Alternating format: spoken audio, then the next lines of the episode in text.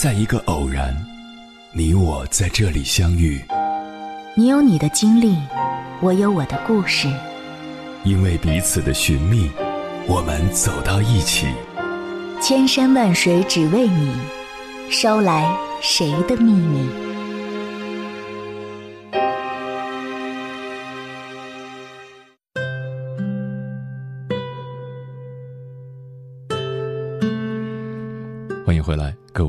夜行者，这里是正在直播的中国交通广播心灵夜话栏目《千山万水只为你》，深夜不孤单，我是迎波，我要以黑夜为翅膀，带你在电波中自在飞翔。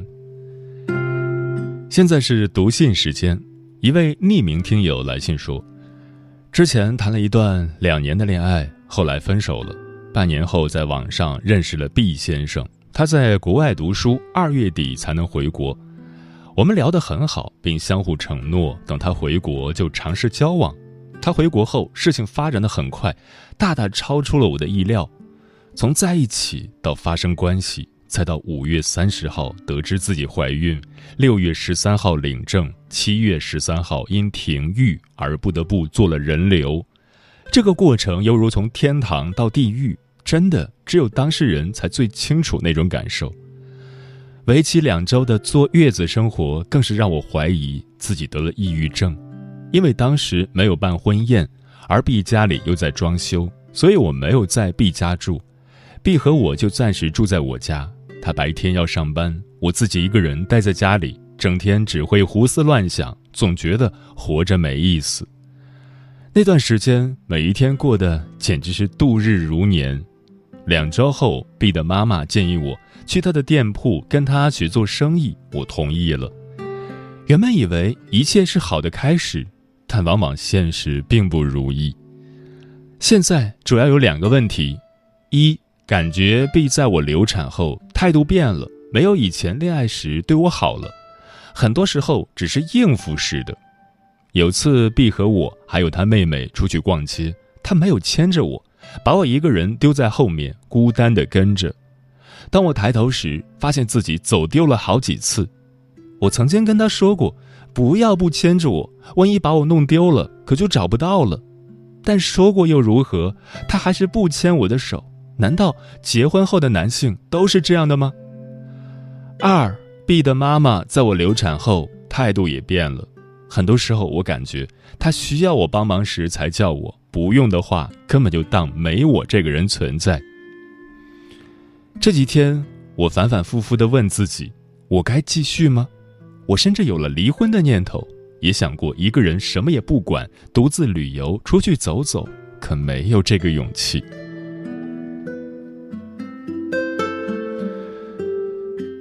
读完这封信，我心里很不是滋味。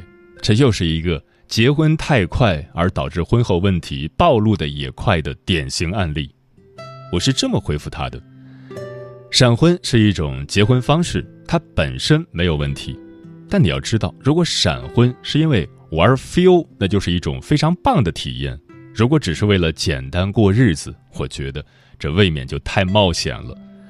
假如你们从小就认识，又或者是同学，彼此已经有了很深入的了解。这时候，你们俩突然对彼此有 feel，觉得以后可以在一起生活的话，我是理解的。除此之外的所有闪婚，我觉得都是在耍流氓。先看看你们，二月底确定关系，五月底有了小孩，六月中旬结婚，然后一路发生了这么多事，你不觉得都是因为你们发展的太快了吗？我有一个问题，相信答案你是心知肚明的。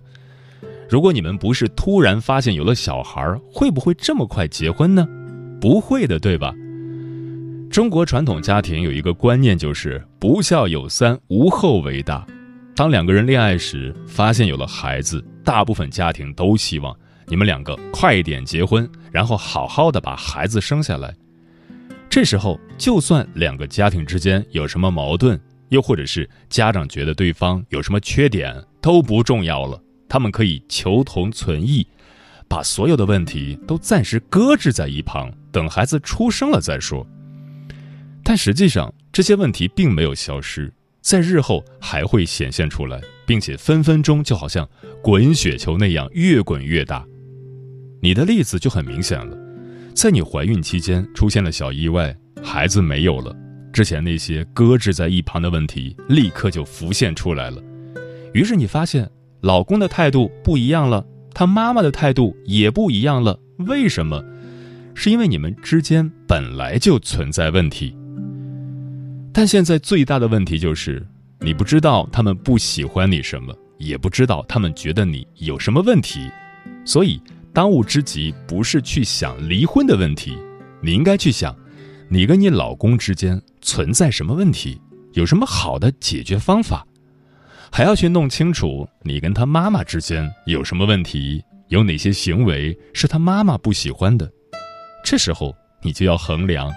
是你改变他妈妈的看法，还是改变自己的做法去适应他？这些才是你现在应该想的。解决问题是现在的当务之急。离婚这么悲观和消极的想法，先不要再想了。希望你能解决你和你老公以及他妈妈之间的问题，在不断磨合后，继续幸福快乐的生活在一起。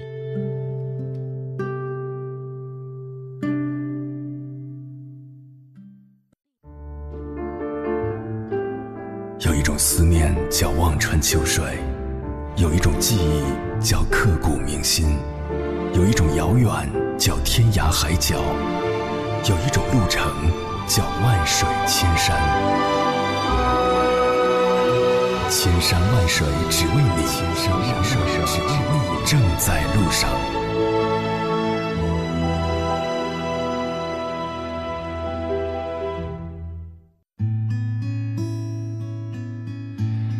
感谢此刻依然守候在电波那头的你，我是迎波。今晚跟朋友们聊的话题是：为什么有些人会选择闪婚？微信平台中国交通广播，期待各位的互动。慕若清晨说，闪婚很多时候只是看到一个人的表象，至于对方的生活习惯、品味、道德观、价值观、人生观都无从了解。结婚就要无条件、全盘接受对方的优缺点。可是，在热恋期是看不到对方的缺点的，很多人闪婚以后就无法忍受对方的缺点，心里会认为对方欺骗了自己，从而对这段感情产生极大的不满。大胖又说，个人认为闪婚和试婚的差别不大，其实就是在优点和缺点不明显的情况下就选择和对方一起生活，爱情也有疲倦期的。等到疲倦期还没有结婚，可能两个人就错过了。嗯，接下来我们不讲道理，只讲故事。这个故事让我知道，从前的日色变得慢，车马邮件都慢，一生只够爱一个人。故事选自《一心里》，名字叫《见面一天闪婚，相守六十年，平如美棠的爱情，感动无数人》。作者笛子。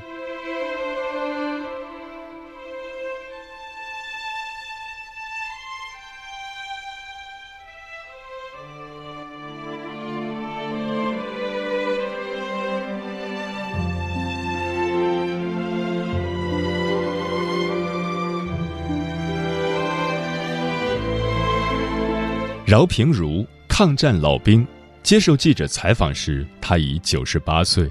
姚晨为他转发微博，上过央视和各大电视台，外国媒体也抢着报道。一切都因为他和妻子毛美棠恩爱六十年，期间异地二十二年，爱情丝毫不减。二零零八年，他的妻子毛美棠因病去世，半年后，他把对妻子的怀念诉诸画笔。画下一对平凡夫妻相处的点滴，四年里，他画的三百多幅画被整理成一本书，《平如美棠我俩的故事》。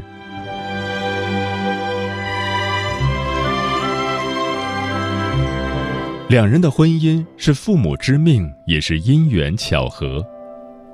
一九二二年，平如生于江西南城。在他十一岁的时候，父亲好友的女儿毛美棠来家里玩，他八岁，梳着辫子，平如和他一起玩玩具，两个人待了一个下午，没说什么话。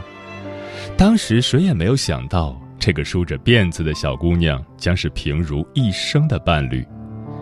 平静的日子并没有持续多久。一九三七年，抗日战争全面爆发。作为一名热血青年，平如也卷入到抗日的浪潮中。一九四零年，平如上高二，没等到高三毕业，就去江西上饶考取了黄埔军校。走之前，父亲赠诗一首：“倭寇侵华日，书生投笔时。”平如在绿书包上缝了四个白色的大字：“长征万里。”之后，他和同伴花了四个月，从江西走到位于成都的黄埔军校报道。当时战乱，有火车就坐火车，没有就走着过去。去时是秋天，还穿着短袖；到成都是冬天，平如还穿着短袖，衣服早已破破烂烂。毕业之后，平如进入部队参加抗战。一九四六年战争结束。父亲从江西老家来信，让平如赶紧请假回家结婚。父亲当年的赠诗里还有一句：“功成而解甲，一世拜仲祠。”回到老家后，有媒人给平如介绍过两个姑娘，平如都不乐意。之后，父亲便带着她去美堂家提亲。美堂接受过良好的教育，时尚大方，独立自主。在上世纪四十年代很少见，距离小时候初次见面已经过去了十四年。二十二岁的美棠已经亭亭玉立，二十五岁的平如也英俊帅气，两人互有好感。第二天，两家就订婚了。约会的时候，他们会在家附近的湖滨公园闲坐轻谈，常常聊到夜深。在交流中，两人都发现。彼此个性相投，兴趣相合，都喜欢唱歌、跳舞、看电影。尽管两人情投意合，却都很害羞，说不出“我爱你”这种情话。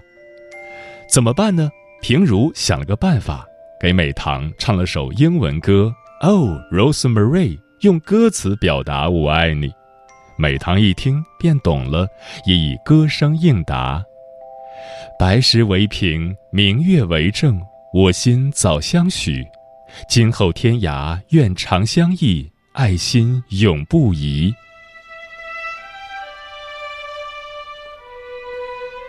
有人质疑，这不就是相亲吗？相亲的婚姻会幸福吗？平如则认为，父母之命和一见钟情只是他们爱情开始的引子。两个人在一起生活，互相深入了解之后萌生的爱，才是最真切、最宝贵、最长久的。爱是两个灵魂的相聚与碰撞，互相信赖与理解。恋爱很容易，婚姻很实际。生活里的柴米油盐，彼此的缺点，相处的矛盾，都要共同面对。面对争吵，他们选择了包容。有一次吵架，平如一气之下摔碎了一个红色热水瓶，美棠别过脸，哭出了声。平如主动走过去求和，拉拉她的手，没想到美棠没有怪平如，而是笑了起来。彼此都懂得用恰当的方式给对方台阶下，而不是揪着不放。这次吵架也就一笑而过了。面对彼此间的差异，他们从不强求对方为自己改变，而是互相迁就。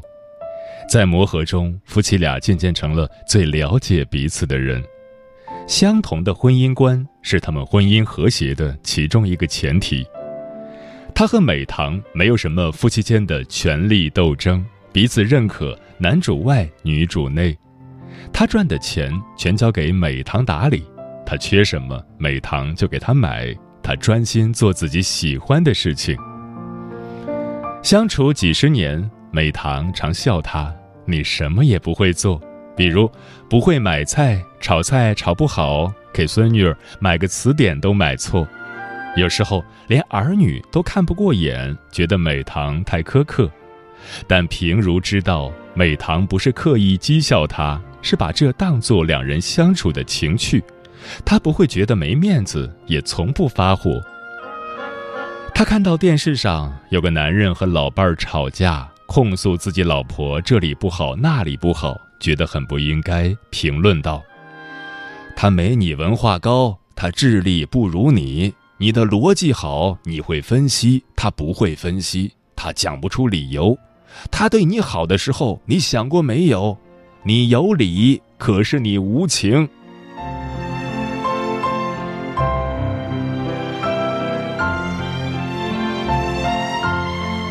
夫妻都将患难与共。夫妻结婚时都会许下诺言，无论贫穷富有、年轻衰老、天涯海角，夫妻都将患难与共。他们一直用行动践行着对彼此的承诺，一直互相理解和支持。一九五八年，由于历史原因，平如突然被带去安徽劳教。甚至来不及和家人道别，单位劝美棠与平如划清界限，美棠坚决不肯，还给平如寄了一张全家福，背后写着：“平如，你看我们不是很好吗？你安心改造吧，争取早日回家，我们仍是一个幸福的家庭。”自此，平如和家人开始了长达二十二年的分居。那段艰苦岁月里的坚守，靠的是两个人对彼此的无条件信任和强大的个人信念。一个女人带五个孩子，为了养家，美棠把家里的东西一点点变卖干净。她还到处做临时工，甚至去自然博物馆的工地搬水泥。一袋水泥五十斤重，她也从此落下腰伤。为了省钱，他不舍得看病。他哪怕再穷，美棠也会省吃俭用，时不时寄点奢侈的食物给平如补身体。有时是一瓶鱼肝油，有时是从孩子们嘴里省下来的半包糖，够他吃半个月。他也把孩子们教育得很好，一直跟他们说：“你爸爸是个好人。”因此，孩子们对平如也没有什么怨恨。平如只有过年可以回一次家，他会提前半个月借钱买上糯米、花生、瓜子儿、菜油、鸡蛋等，都是上海难买的东西，足足一百多斤，用扁担辗转挑回家。到了家已是晚上，一家人做团圆饭，孩子们一边吃花生瓜子儿，一边高声歌唱。平如吹口琴伴奏，其乐融融。二十二年维系他们感情最重要的精神纽带就是写信。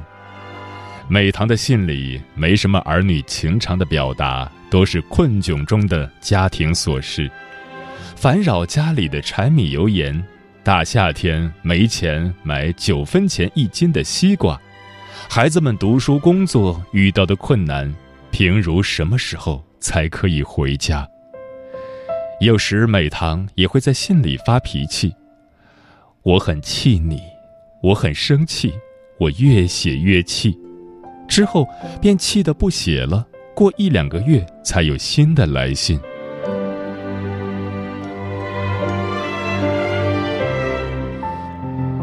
记者曾问平如看了这些信是什么感觉，平如说。很同情妻子，因为平时那么温柔的一个人，带着五个孩子已经很苦，说这么气的话，一定是受了很大的刺激。记者再问：分离二十二年，有没有担心过感情上出问题？平如说：从未想过。看到这段采访，我有点泪目，这得是多深的理解才能达到的信任。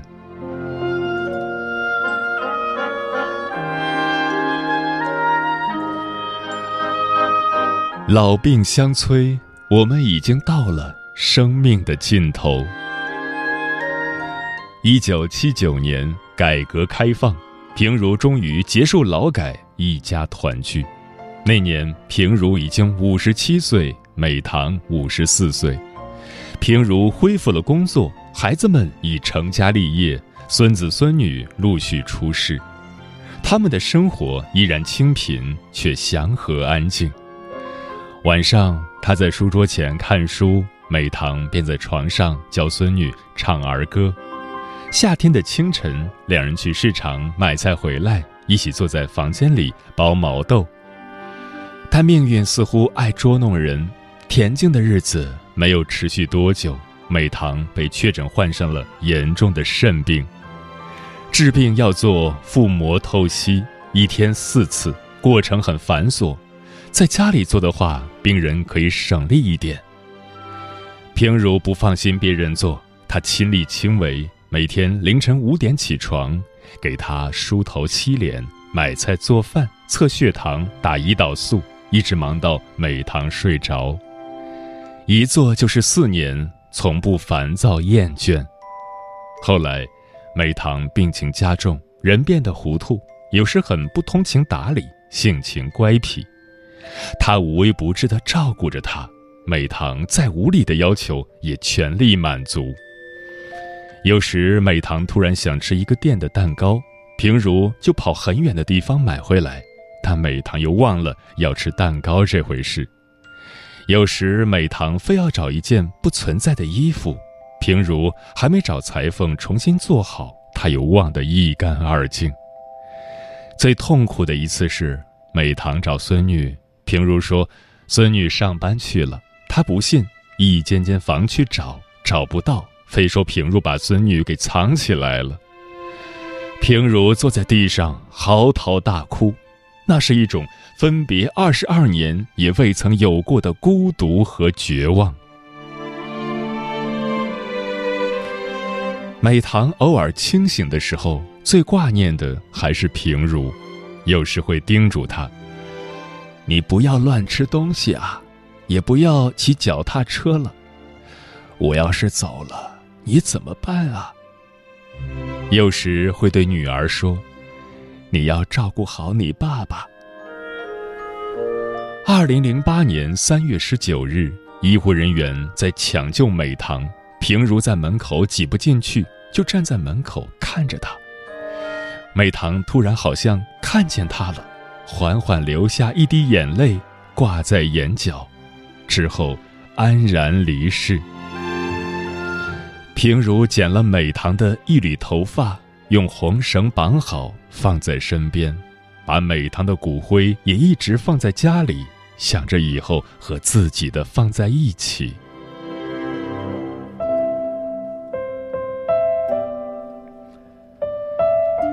美棠去世后。平如把自己关在房间里，哭了两三个月。她突然理解了白居易写的一句诗：“相思始觉海非深。”海并不深，怀念一个人比海还要深。半年后，他拿起了画笔，记录下他和美棠的一生。记者曾问他：“你已经九十岁了，难道这么长时间没有把这个东西磨平了、磨淡了？”他说：“磨平怎么能磨得平呢？爱在这个世界是可以很久的，这是个永远的事情。如同他和美棠最爱的那首歌：‘白石为凭，明月为证，我心早相许。今后天涯愿长相忆，爱心永不移。’”二零二零年四月四日。平如在上海瑞金医院去世，享年九十九岁。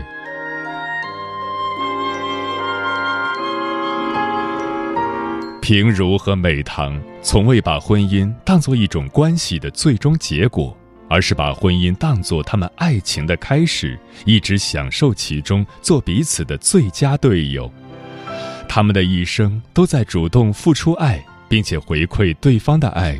一直在亲密关系里互相学习，真正做到了存在主义心理治疗大师欧文·亚龙所说的：“婚姻不应该是牢狱，而是孕育某些更高层次东西的园地。”我们也许无法遇到像他们这样的爱情，难遇到这样无条件理解、接纳、支持自己的伴侣，但爱是一种可以学习的能力。希望每个人都能遇见和经营好自己的爱情和婚姻。